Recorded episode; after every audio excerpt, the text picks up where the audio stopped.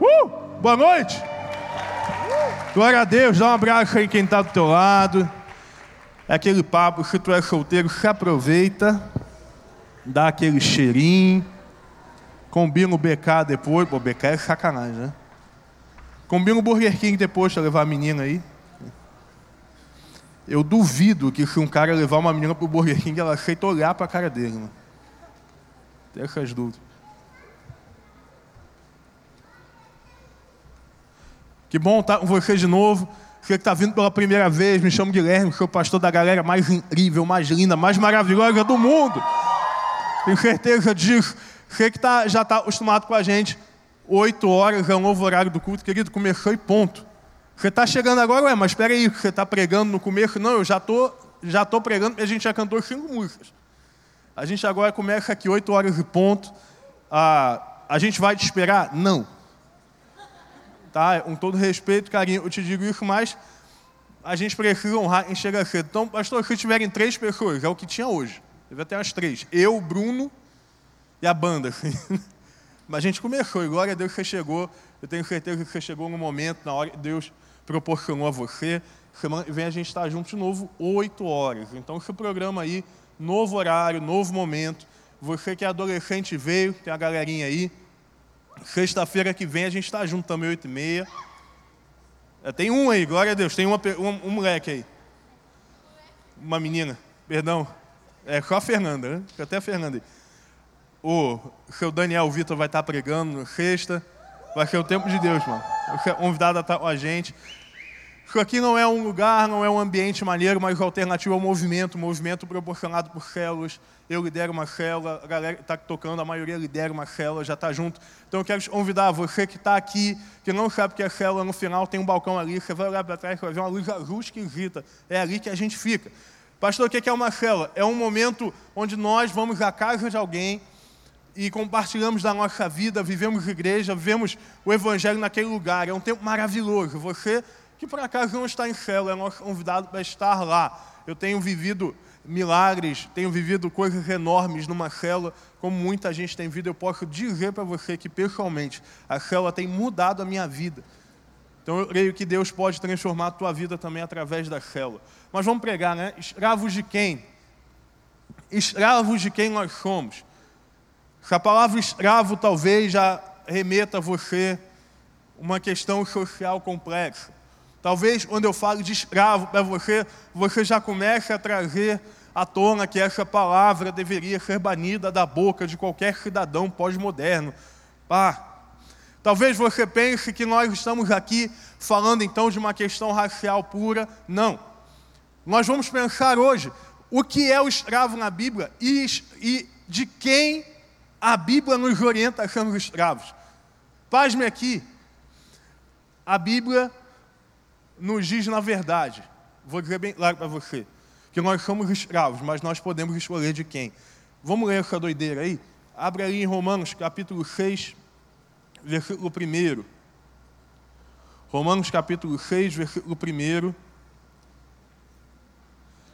Se você não tem Bíblia, a gente vai projetar, pode ficar tranquilo. Eu estou usando aqui a NVT. Se quiser ler nela, pode botar a versão tua aí. Romanos 6, capítulo, versículo 1. A gente vai ler até o versículo 6 e a gente vai dar um salto grande lá para o versículo 15, tá bom? Mas eu vou te orientando aí. Pois bem, isso aqui é a palavra de Paulo para você. Devemos continuar pecando para que Deus mostre cada vez mais a sua graça. Será que devemos pecar para que Deus mostre a sua graça? Claro que não. Uma vez que morremos para o pecado, como podemos continuar vivendo nele? Olha aí, uma vez que morremos para o pecado, como podemos continuar vivendo nele? Ou acaso se esqueceram de que quando fomos unidos em Jesus no batismo, unimos a ele em sua morte? Pois pelo batismo morremos e fomos sepultados com Cristo. E assim, como ele foi ressuscitado dos mortos, pelo poder glorioso do Pai, agora também nós podemos ver uma nova vida. Deixa eu dar só um parênteses aí. Aqui talvez tenha um dos pontos mais complexos, um dos pontos que mais divergem a igreja evangélica, a igreja protestante, o batismo. O batismo da igreja protestante é algo extremamente simples. Não se trata de um sacramento, não se trata de uma iniciação, não se trata de, uma, de um momento onde a partir dali os seus pecados estão perdoados, não. O batismo da igreja protestante, ele é o símbolo público de quem já decidiu ver por Jesus. Então, se você já decidiu ver por Jesus, você precisa batizar. Por que isso, pastor? Porque nós precisamos declarar publicamente a nossa fé em Jesus. O batismo ele não tem poder salvífico nenhum, ou seja, deixa eu te escandalizar aqui, batismo não salva ninguém. E a água do batismo é água que você bebe na torneira. Ah, só que a tua eu espero que seja filtrada. Água normal, vem da SEDAI, tem nada, nada. Só que nós estamos nesse ato, nós estamos participando com Cristo conscientemente da sua morte. Qual é a diferença, por exemplo, para o batismo católico? No batismo católico há um, um, um movimento inconsciente, ou seja, uma tomada de decisão de alguém, não do indivíduo. O batismo e a igreja protestante acredita é o batismo bíblico, batismo do Novo Testamento. Ele é o batismo consciente de uma tomada de decisão. Então você que já está consciente aí, Jesus é teu Senhor. Pastor, mas eu estou cheio de pecado para ver. Eu também, mas estou aqui pregando. Então você tem futuro, você pode seguir em frente, você pode batizar. O batismo não significa a tua plena santidade. O dia que você for plenamente santo, Deus te leva, você vai morto. Acabou. Coisa linda, maravilhosa. Mas o batismo simboliza que você foi salvo por Jesus, tá bom? Então vamos fechar o parênteses, versículo 15, por aí. Presta bem atenção nisso, hein? Pois bem, uma vez que a graça nos libertou da lei, quer dizer que podemos continuar pecando? Claro que não. Vocês não sabem que se tornam escravos daquilo que escolhe obedecer. Se quiser tirar a Bíblia de papel, pode até marcar isso, pode sublinhar aí no teu, no teu telefone. Vocês não sabem que se tornam escravos daquilo que escolhem obedecer? Podem ser escravos do pecado que conduz à morte ou podem escolher obedecer a Deus que conduz à vida de justiça. Graças a Deus, porque antes vocês eram escravos do pecado, mas agora obedecem de toda oração a este ensinamento e eles transmitimos. Então, livres da escravidão do pecado, se tornaram escravos da justiça. E aí Paulo vai justificar por que, que ele usa o exemplo da escravidão. O exemplo da escravidão para ajudá-los a entender isso tudo, pois a natureza do homem é fraca. No passado, vocês se deixaram escravizar pela impureza e pela maldade, o que os fez afundar ainda mais no pecado. Agora devem se entregar como escravos à vida de justiça para que se tornem homens santos. Quando eram escravos do pecado, estavam livres da obrigação de fazer o que é certo. E qual o resultado? Hoje vocês se envergonham do que costumavam fazer coisas acabaram em morte. Agora, porém, estão livres no, do poder do pecado e se tornaram escravos de Deus. Aleluia! Estamos livres do pecado e nos tornamos escravos de Deus. O que nós lemos agora é o texto de Paulo aos Romanos. Deixa eu te ajudar aqui a entender um pouquinho do contexto histórico disso, porque às vezes a gente lê a Bíblia e não entende nada, a gente não entende história, não entende contexto. A Bíblia, ela é a palavra de Deus, ela é, ela é usada por Deus atemporalmente, ou seja, ela tem um caráter atemporal, ela não depende de tempo, ela não depende de cultura. Entretanto, ela é um livro. É a forma como Deus resolveu escrever para nós. E como todo bom livro, nós precisamos ler e estar em volta. Às vezes as pessoas falam, pastor, eu não entendi. Eu estava pedindo a Deus uma palavra, uma palavra de sabedoria, uma palavra, um momento eu estava vivendo, eu abri a Bíblia, eu estava lá deprimido, e quando eu abri a Bíblia, tipo caixinha de promessa, sabe que é caixinha de promessa? Talvez seja da tua época. Deus fala comigo em nome de Jesus. Aí, aqui. Aí o sujeito lê: Na casa de meu pai há muitas moradas. Uau! Deus vai me levar hoje, né? E aí, de repente, o sujeito está pensando assim, cara, eu estou na dúvida, velho. Eu estou na dúvida se eu vou dar aquela escondida no orçamento lá da empresa, se eu vou dar aquela camufada. Eu estou na dúvida se eu vou ficar com fulano, eu estou na dúvida. Ah, se eu vou ler a Bíblia ou não. E aí eles perguntam assim, Deus, qual é a tua vontade? E aí o sujeito vai, abre a Bíblia. Todas as coisas cooperam para o bem da... Irmão, Deus, está respondido. A gente lê a Bíblia como se fosse um verdadeiro guia, né? Um guia de tarô, um guia de signos, sei lá.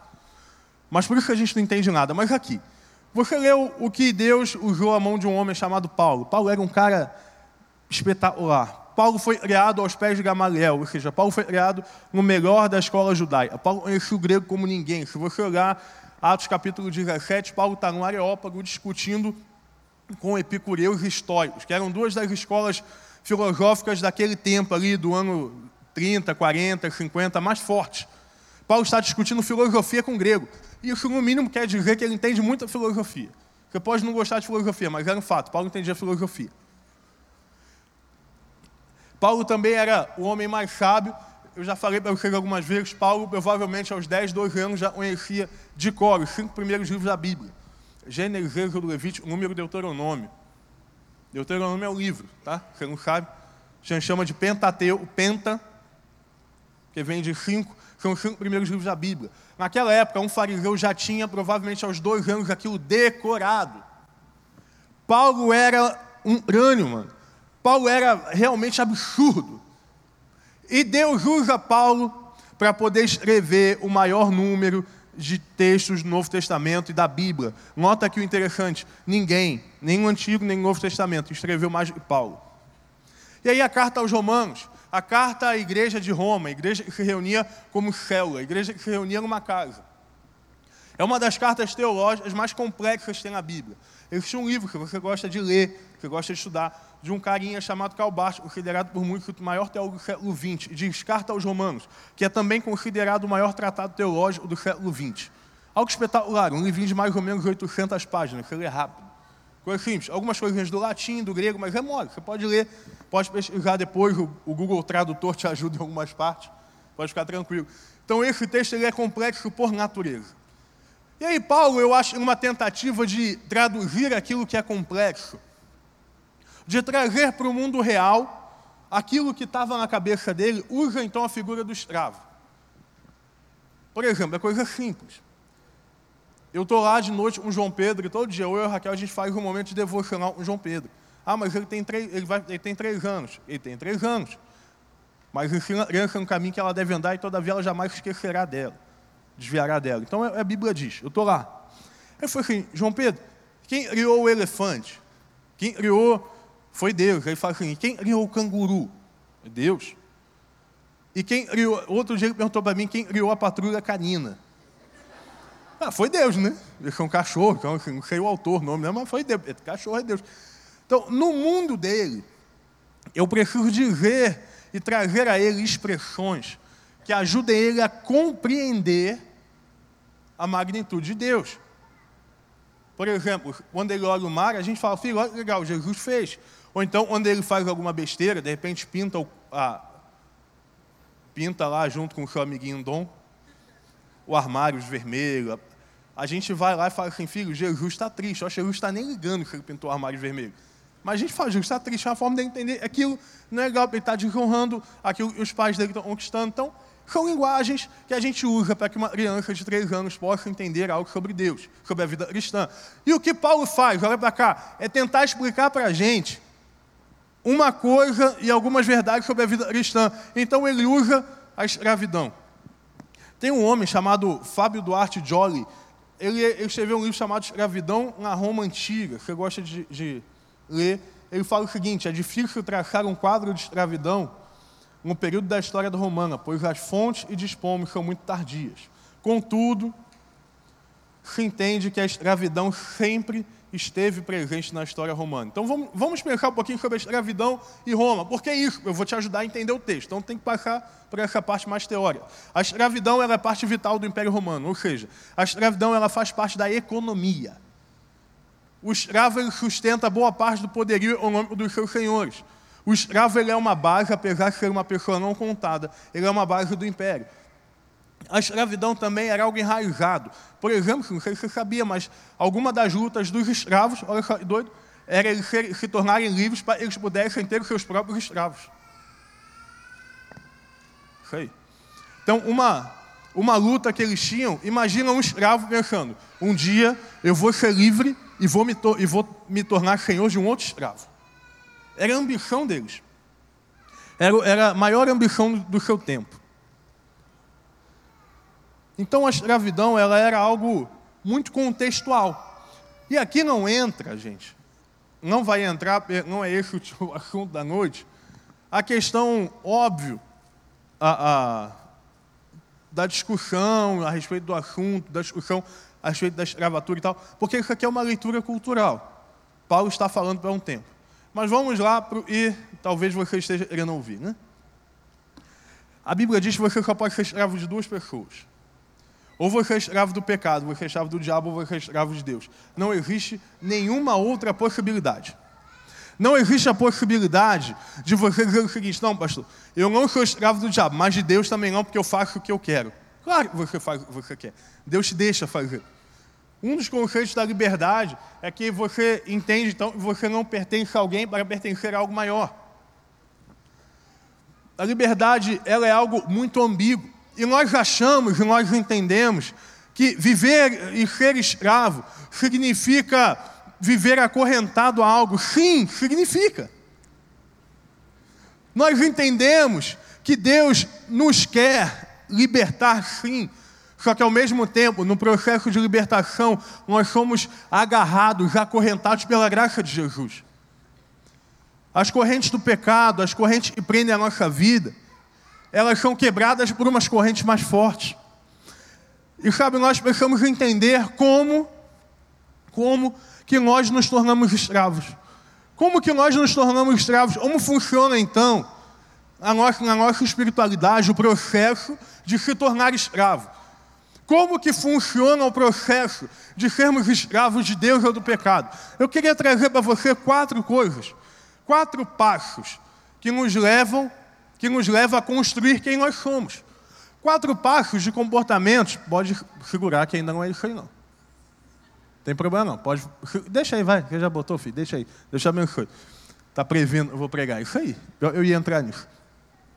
Você já sabe o primeiro passo. Quatro passos que dizem para você aquilo que nós, o que nós fazemos, quais são as ações humanas que nos levam a escolher servir algo. A primeira delas é a escolha. Versículo 16. Vocês não sabem que se tornam escravos daquilo que escolhem obedecer. Existe uma grande verdade no mundo espiritual, na espiritualidade. Não existe posse.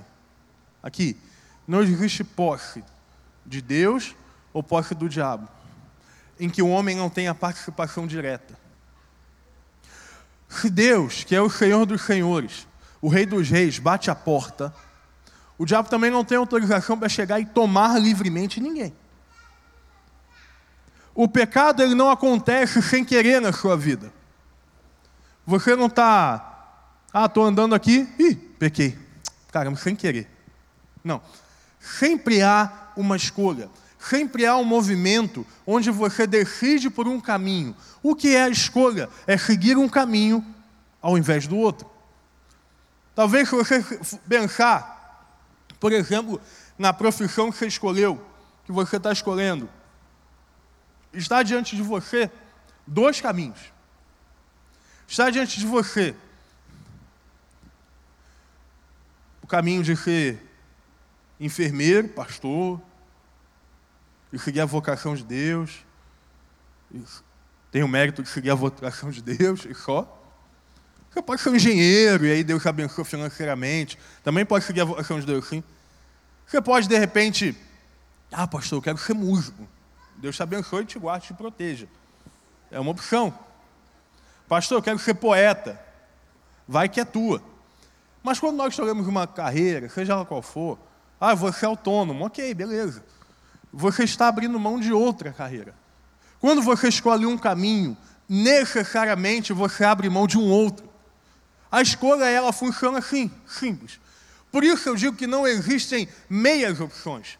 A escolha, ela acontece porque eu escolho um em detrimento de outro. A escolha, então, faz parte da vida. Não podemos deixar a ideia de que as escolhas irão definir nossos acertos e erros.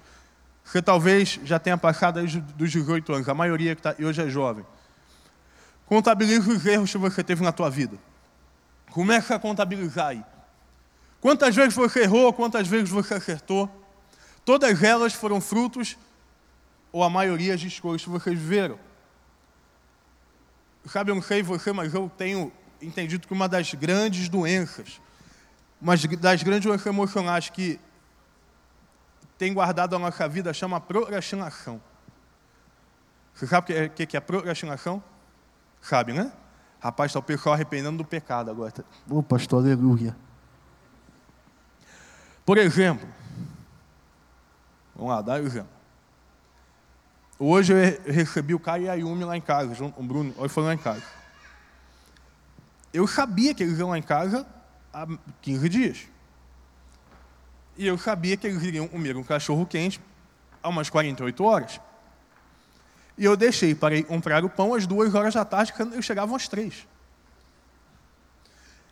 Por quê? Eu pensei, bom, eu posso ir agora uma hora, acabei de almoçar, estou livre. Mas e meu cochilinho da tarde? Gente, eu tenho que cochilar, faz parte da vida. Estou cansado, tenho filho de três anos, trabalhando, pá. Eu descansar. Aí eu fui, descansei, deitei do lado de João Pedro, obviamente, eu dormi, ele ficou pulando em cima de mim. Falei, irmão, beleza, vou lá, vou lá, vou fazer as coisas que eu tenho. Aí botei meu fonezinho de ouvido e fui andando. Pá. Aí fui no mercado. Aí pensei, bom, eu não posso esquecer que eu tenho que comprar o pão francês, eu tenho que comprar o pãozinho lá de cachorro-quente. Tem gente que não gosta, eu gosto do pão cachorro-quente no pão francês. Eu de pobre, mas eu me identifico, não tem problema nenhum. Amém, né? Estou vendo os pobres levantando a mão, glória a Deus aí. Isso aí. Eu achei, ah, hot dog, hot dog, rapaz, pão, salsicha no meio, molho de tomate, está tudo certo. E a Raquel ainda gosta de ketchup vagabundo, sabe? Sabe ketchup você aperta, ele sai meio rosa. É, aí você não sabe, aquilo é, é, sei lá o que é aquilo. Vai chamar goiabada e ketchup, negócio horroroso. Você chega a ver os foquinhos ainda, negócio mal misturado, sabe, vagabundo mesmo. Aí fui lá no mercado e tal, aí eu pensei, agora tem que comprar o pão de cachorro quente. De repente eu olho para o lado. Aí eu vejo assim, Kit Kat em promoção. Falei, eita glória. Tô lá, tô lá, tô, tô focado. No final de semana a gente chuta o balde. Aí eu olhei e falei, rapaz, tava 1,50 o negócio. Está barato, 1,50. Eu não sei se está, mas eu acho que está barato. Senão me enganaram. Aí eu olhei, eu olhei lá o Kit Kat, falei, bom, eu já vou comprar o pão. Fui comprar o Kit Kat. Resultado, eu cheguei em casa, um Kit Kat para Raquel, o meu eu comi no meio do caminho para não dar pinta, e cheio o tal do pãozinho para cachorro quente. Eu comprei o pão francês. Enrolei. Aí o que, que eu pensei? Bom, não tem problema. Eu tenho que fazer correndo as coisas aqui, porque os meninos vão chegar e tal, a qualquer momento. Eram duas e meia já. Não, já vou. Deixa eu só botar uma musiquinha para eu ouvir. Aí, Resultado, eles chegaram, eu estava a mão suja de bacon ainda, maior baixaria. Mas foi com amor, viu, Caio? Aí foi com amor. Cadê eles? Tava aí. aí. Foi com amor. Aí eu fiz minha farofinha de bacon famosa, o pessoal da sala adora. Mano. O pessoal da sala come coxinha, pede farofa de bacon. O negócio é doido. Combinação saudável mais fit. Rapaz, mas a gente achina tudo. Por exemplo, aquela hora você tem que estudar, aí você olha para o Netflix, o Netflix olha para você. Aí as meninas, já, ah, vou ver ele Jane the Virgin, cara. É um negócio chato, velho. Ah, tá repreendido em nome de Jesus. Todos os, todos os namorados e maridos concordam comigo, eu tenho certeza. É uma das séries mais mal produzidas da TV mexicana. Gente, é uma novela mexicana moderna, é, é Jane the Virgin. Aí você vai lá, não, vou ver Jane Virgin, aí os meninos vão ver, sei lá, o atirador, negócio mais mágico, né? Querido, se você é homem e vê Jane the Virgin, eu estou presente na igreja quarta-feira, tá? Quinta-feira, o dia inteiro disponível para conversar contigo. Você pode até fazer um brigadeiro, né? Ter um ateliê de doce, não tem problema nenhum com isso, né, Joab? Melhor doce, viu, mano? Aliás, entre os três do Brasil. Tem Fave E que julga também, são top. Cadê a K? Está me devendo um Red Velvet. Cadê ela? Alguém por ela. Aí você vai lá, não, eu vou ver só um pouquinho. Mas o Netflix, eu estou descobrindo, ele tem uma artimanha usada por Satanás. Porque o tempo nele passa diferente do tempo na Terra. Quando você é conectado, eu acho que você é puxado para uma máquina do tempo. Em que após ver um episódio, você pensa, nossa, passaram 15 minutos. Na verdade, foram uma hora e meia. Ah, tá, eu só vi 15 minutos. Eu vou. Aí você vê mais um. É, é, agora tem que estudar. Bateu uma fome. Você faz aquela pipoquinha, pá. ou come um doce, você não devia, você está acima do peso. Enfim. Aí quando você vai estudar, bate o sono. Final, três horas da manhã, você está vendo Netflix ainda. Aí, resultado do dia seguinte, tome na prova, chega num trabalho atrasado e assim vai, né? Então, procrastinação ela é algo realmente chato pra caramba. Por que, que a procrastinação é tão chata? Porque ela faz com que a gente não viva o que é necessário ser vivido. E deixa eu te falar, não adianta então você chegar em casa e apagar o Netflix, porque você vai procrastinar outras coisas, o Netflix é uma praga, você pode ouvir tudo. É lugar, então é um negócio que não adianta. Você tem que lutar contra você. E sabe, com Deus, a procrastinação ela tem afetado muito a gente. Olha, eu estou muito bem com Deus, muito bem. Mas eu posso deixar esse pecado para depois, para resolver ele depois. Porque agora eu estou resolvendo outras coisas, tenho outra prioridade. Deus quer de mim outras coisas. Deixa esse pecadinho de lado. Não, deixa esse relacionamento rolar. Achei. Ah, quando, quando eu, eu, sei lá, mais tarde eu resolvo isso. Não, eu vou, eu vou. Sim, Deus está abrindo uma porta de estágio para mim. Eu até vou mandar o currículo, pode deixar, eu vou mandar o currículo. Não, eu realmente eu preciso abrir a minha Bíblia. Você não sabe chama a Bíblia? Foi feito por você ler. Não, eu vou abrir. Cara, mas esse negócio de números é tão complicado. Números até concordo contigo, é complicado. Ah, mas a linguagem é difícil. Tem, a Bíblia hoje ela tem linguagens para tudo que você quiser imaginar. Tem até áudio para analfabeto. Não tem desculpa mais. Ah, eu não tenho paciência de ler. Bota o Cid Moreira no teu ouvido. No início, aquele negócio, né? Aquele que era o verbo, pá, negócio bonito. Você pode fazer de tudo. Aí você tem Spotify, tem podcast. Tem gente que escuta 80 podcasts, velho. Tem gente, a Raquel, a Raquel velho. Raquel, ela ouve podcast fazendo tudo nessa vida. Nunca vi alguém gostar tanto de podcast. Ela vai lançar o dela, vocês podem ouvir depois. Uma hora a gente vai lançar, só está dependendo de um programa. Você sabe, o programa fala, para estar apanhando. Rapaz, a Raquel vê podcast fazendo tudo. Você pode ouvir a Bíblia e falar da Bíblia o tempo todo. Não tem mais desculpa para você ficar empurrando. Sabe por quê? Porque quando você fica procrastinando, o que você está fazendo é empurrar o que Deus tem para a sua vida. O que você está fazendo é se distanciar das promessas de Deus para a tua vida. Isso é o que a procrastinação faz com a gente. Mas sabe, existem outras coisas. Por exemplo, a partir das nossas escolhas, nós culpamos terceiros, sabe? Ah, eu só escolhi aquilo porque o fulano me falou para escolher. Mas você não é pau mandado de ninguém, você é livre em Jesus. Ah, mas eu só fui naquele lugar porque todo mundo ia. Fala igual sua mãe deve ter falado. Você não é todo mundo. E nós, como uma geração mimada que somos, nós terceirizamos. O problema é do governo, o problema é do pastor, o problema é da célula, o problema é da igreja, o problema é do ar-condicionado. Entenda algo aqui: as escolhas são responsabilidade sua. Nem o diabo te faz pecar, sabia disso? Não, pastor, rabuto, capiroto, sei lá o quê, colo quente. Ele faz pecar sim, não faz. Faz, não faz. Mas e Adão e Eva? Fez pecar? Não. Porque Jesus sofreu a tentação igualzinho não pecou. O que o diabo faz? O diabo te apresenta escolhas. E você resolve fazer ou não. E sabe o que é interessante da escolha? Sabe como é que nós nos tornamos escravos de algo? O primeiro passo são as pequenas escolhas. Por exemplo, não quero ter uma sexualidade antes do casamento. Ah, deixa aquele beijinho esquentar só um tiquinho.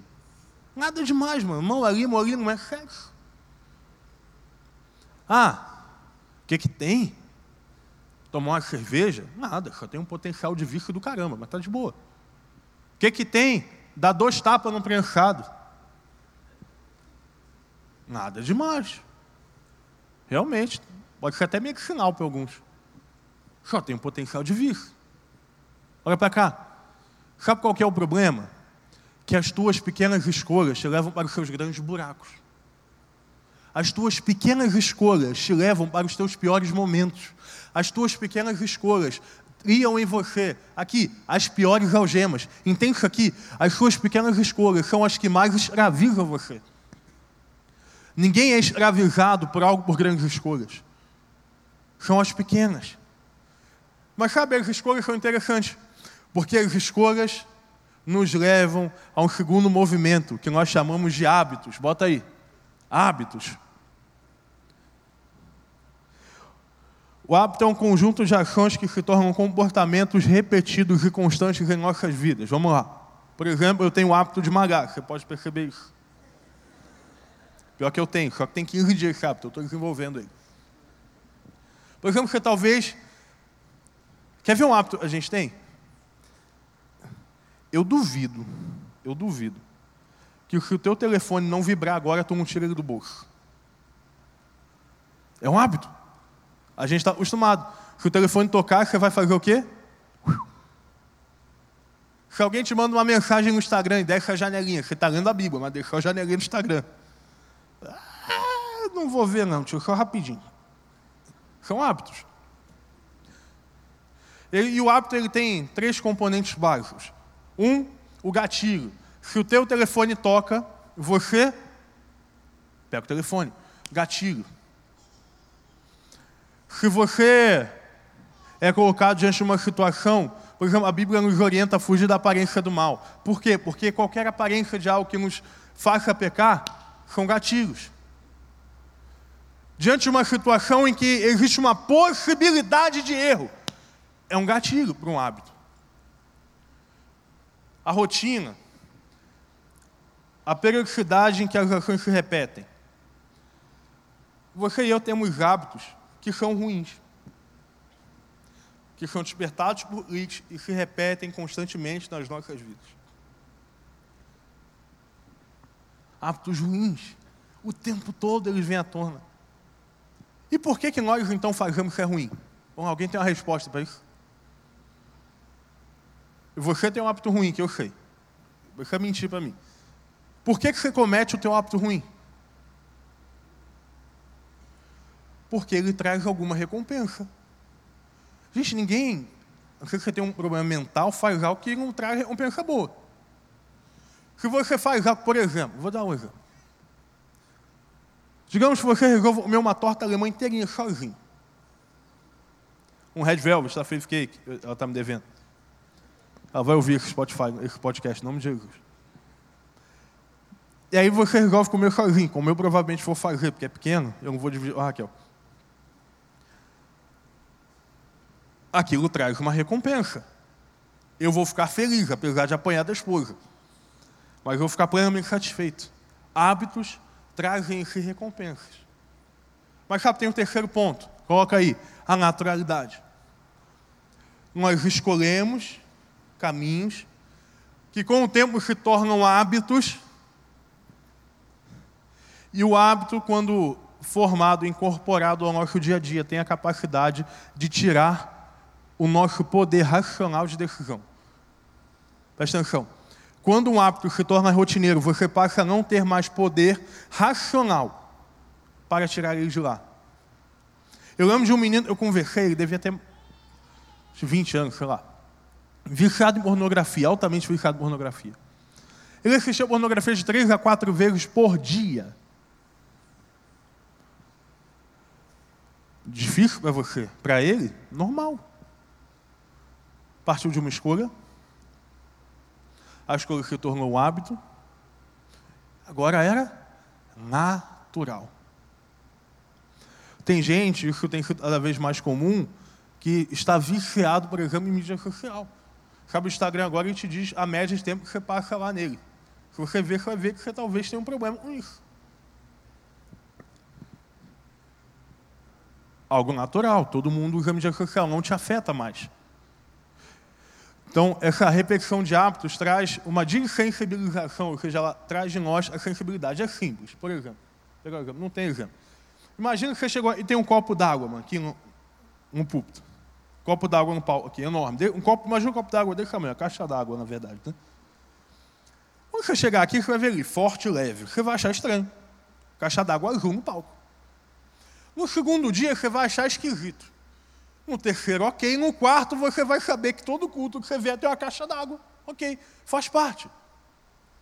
Se tornou algo natural para você. E aí, existe o quarto e último problema. Aquilo que é natural. As escolhas pequenas que fazemos,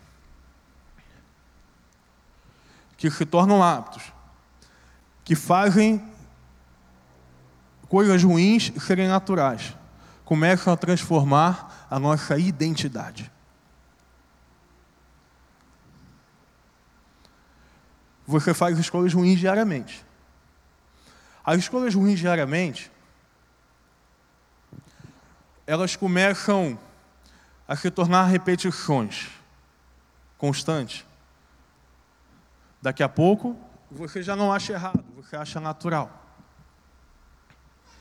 Daqui a pouco, as escolhas estranhas fazem parte do seu dia a dia. Presta atenção. É nesse momento em que você se tornou um escravo do pecado.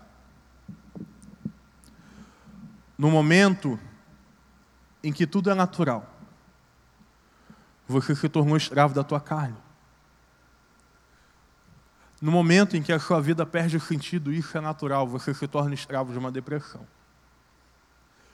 No momento em que o pecado já não é mais algo ruim para você, ele vem repetidas vezes se tornando natural. Ele agora faz parte da sua identidade. Sabe, eu ia dizer uma frase para você, de um teólogo, um D.K. Bale, você se torna aquilo que você adora. Você se torna o que você adora. Então agora aquela escolha define quem você é. Aquela escolha, aquele erro, eles já não são simples escolhas, eles já se tornaram hábitos. Já são tão naturais que agora você já é reconhecido por eles.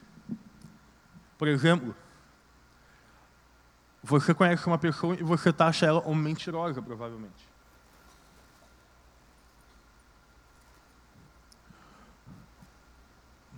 Hábito. Escolha uma escolha ruim, que tende a se repetir e vira um hábito, que tende a ficar natural e agora faz parte da sua identidade. Nesse momento, você é escravo de alguém. A partir desse momento aqui,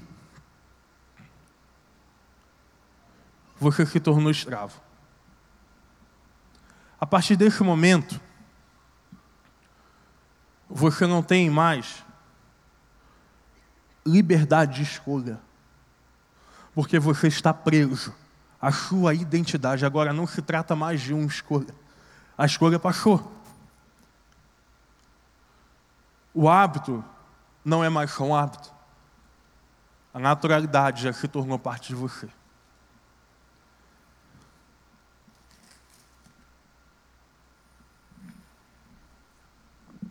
E a coisa tende a crescer, sabe?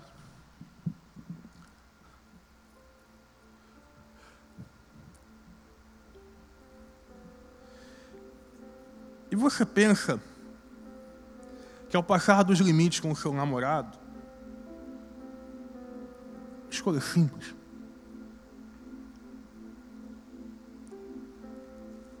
Que ver algo que seus olhos não deviam é uma escolha simples. Mas o hábito começou a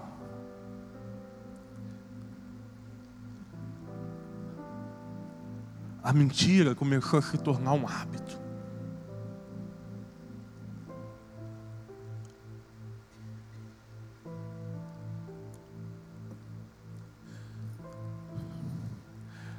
Agora, o hábito vai virando cada vez mais natural. E as correntes que antes te prendiam agora são pulseiras e fazem parte da sua vida. Escolhas que viraram hábitos e agora te fazem escravos e você acha que não é. Sabe o que eu mais vejo e mais me entristece? Quando alguém fala assim, pastor, eu estou saindo da igreja porque eu não aguento mais ficar preso. Sabe o que é isso? Escolha. Pastor, eu vou parar de buscar Jesus porque eu me sinto muito preso. Escolha. Você pode escolher.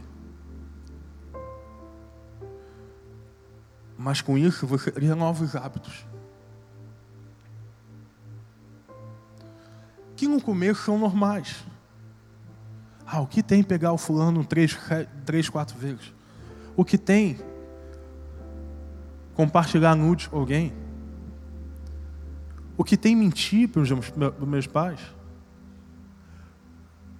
O que tem viver a minha vida sem propósito? Nada.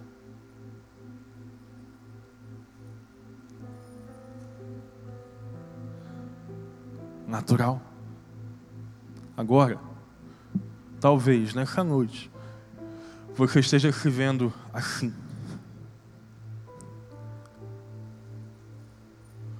O que era só uma escolha, agora te prendeu. Escravo de quem?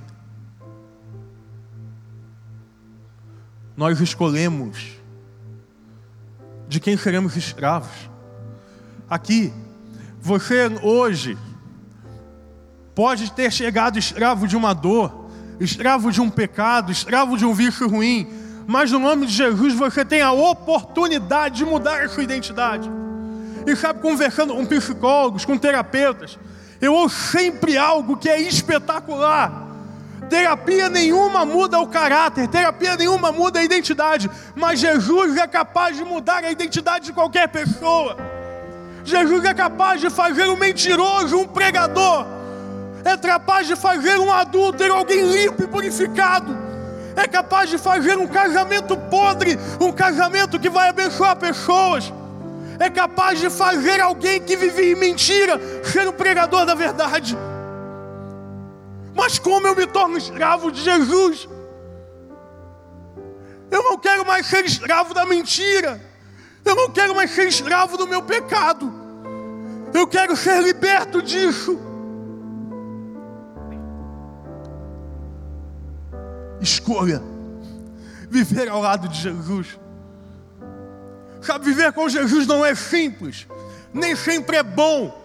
A Bíblia não diz que tudo coopera para o que é bom, mas tudo coopera para o bem. Existe uma diferença no português nisso. E aí você escolhe confiar que Deus é Senhor da tua vida. Você está olhando e falando, mas pastor, as correntes são fortes eu continuo sendo escravo, mas eu, o que, que eu faço? Confie, escolha confiar no Senhor. Escolha confiar que Jesus morreu por você. E aí confiar passa a ser um hábito.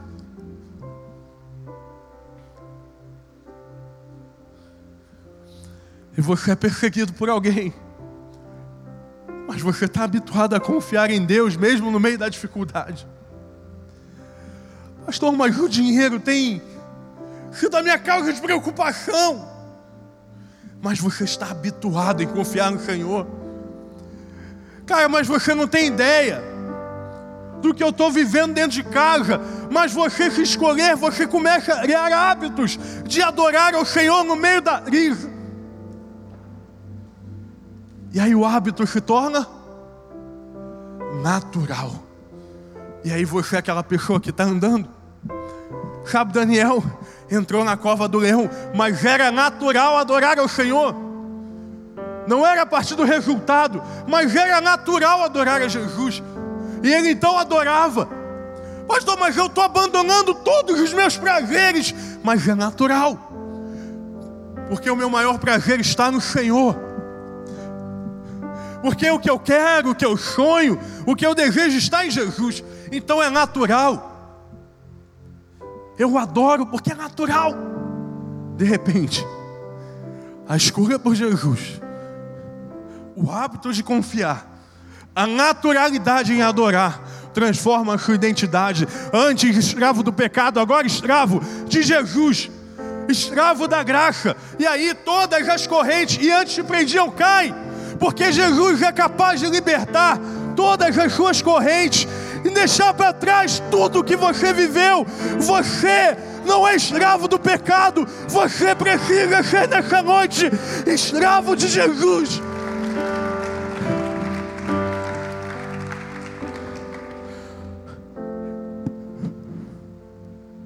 Eu não tenho ideia de qual é o tamanho da tua corrente.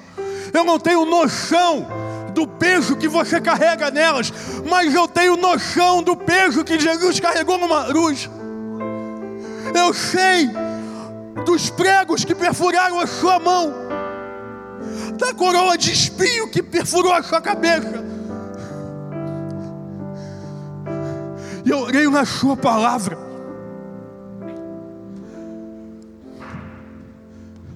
Que fala de um Deus que para a liberdade nos libertou.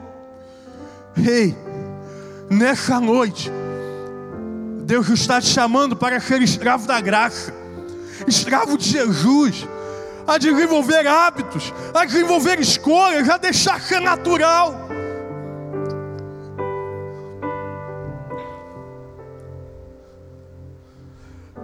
Mas talvez essa seja uma das coisas mais difíceis da vida.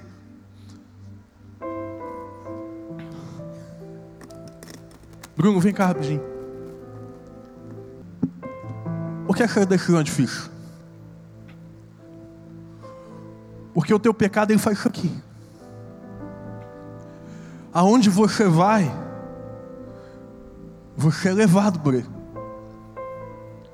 Se você tenta ir para lá, seu pecado te puxa de volta.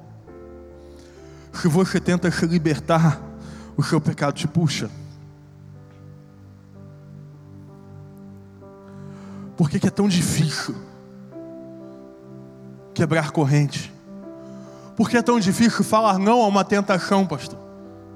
Por que é tão difícil dizer não aquilo que eu sei que é errado? Paulo dizia: o bem que eu quero fazer, esse eu não faço, mas o mal que eu não quero, esse eu faço. Porque essa doideira. Porque você se tornou escravo De novo, não há escravidão sem legalidade. Em algum momento você deu legalidade para que algo pudesse te prender. Você que acha que é livre, talvez você esteja assim, mais preso do que nunca. Se perguntando o porquê você não consegue mudar de vida. Tantas vezes eu tentei seguir a Jesus, mas isso não é para mim. Tantas vezes eu tentei largar esse vício, mas não é para mim.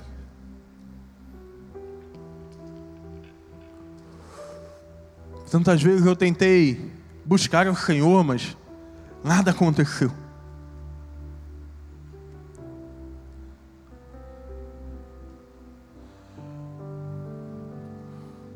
Mas eu queria nessa noite dizer uma verdade.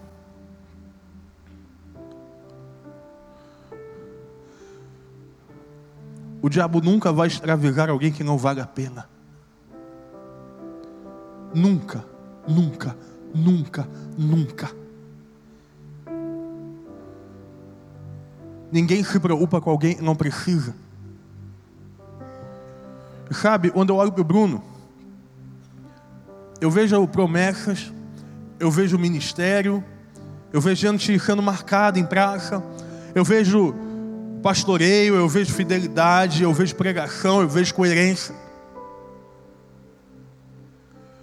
Mas o diabo quer é que a coerência, que a pregação, que o ministério, que a palavra, que a fidelidade não deem nada.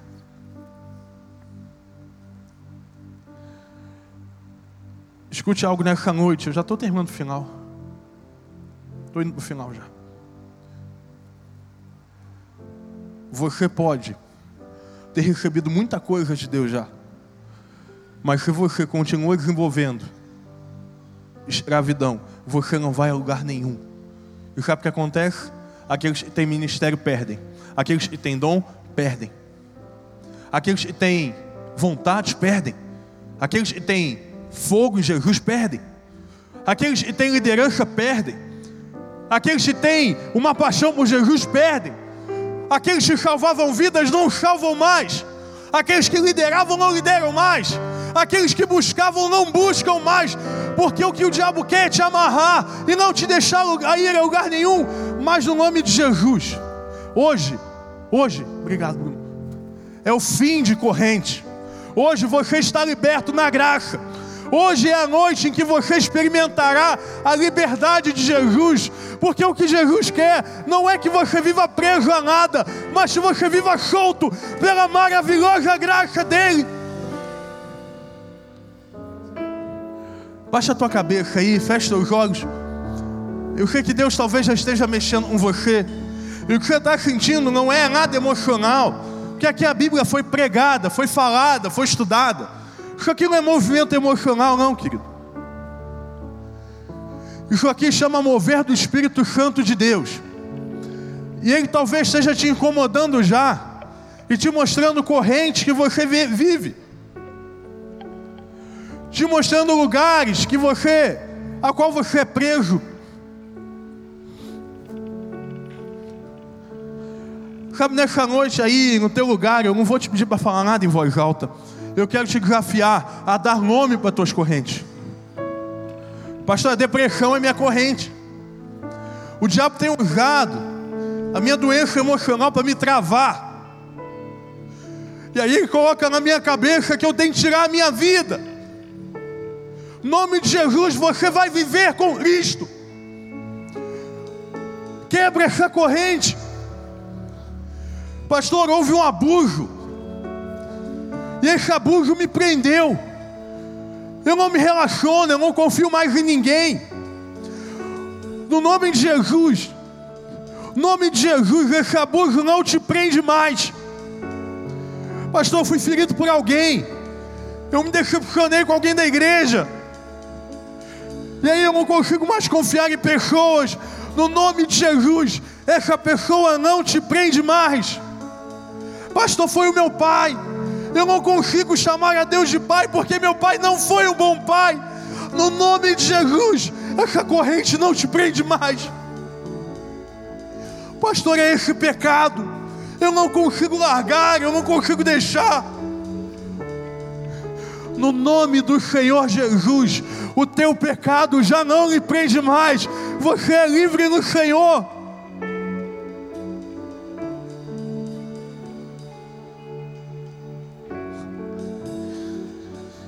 Mas lembra, começa com escolhas que se tornam hábitos, que se tornam natural, até se tornarem sua identidade.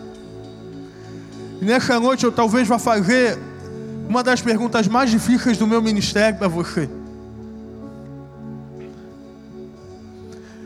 Eu quero perguntar e quero saber se você escolhe hoje romper as correntes que te prendem.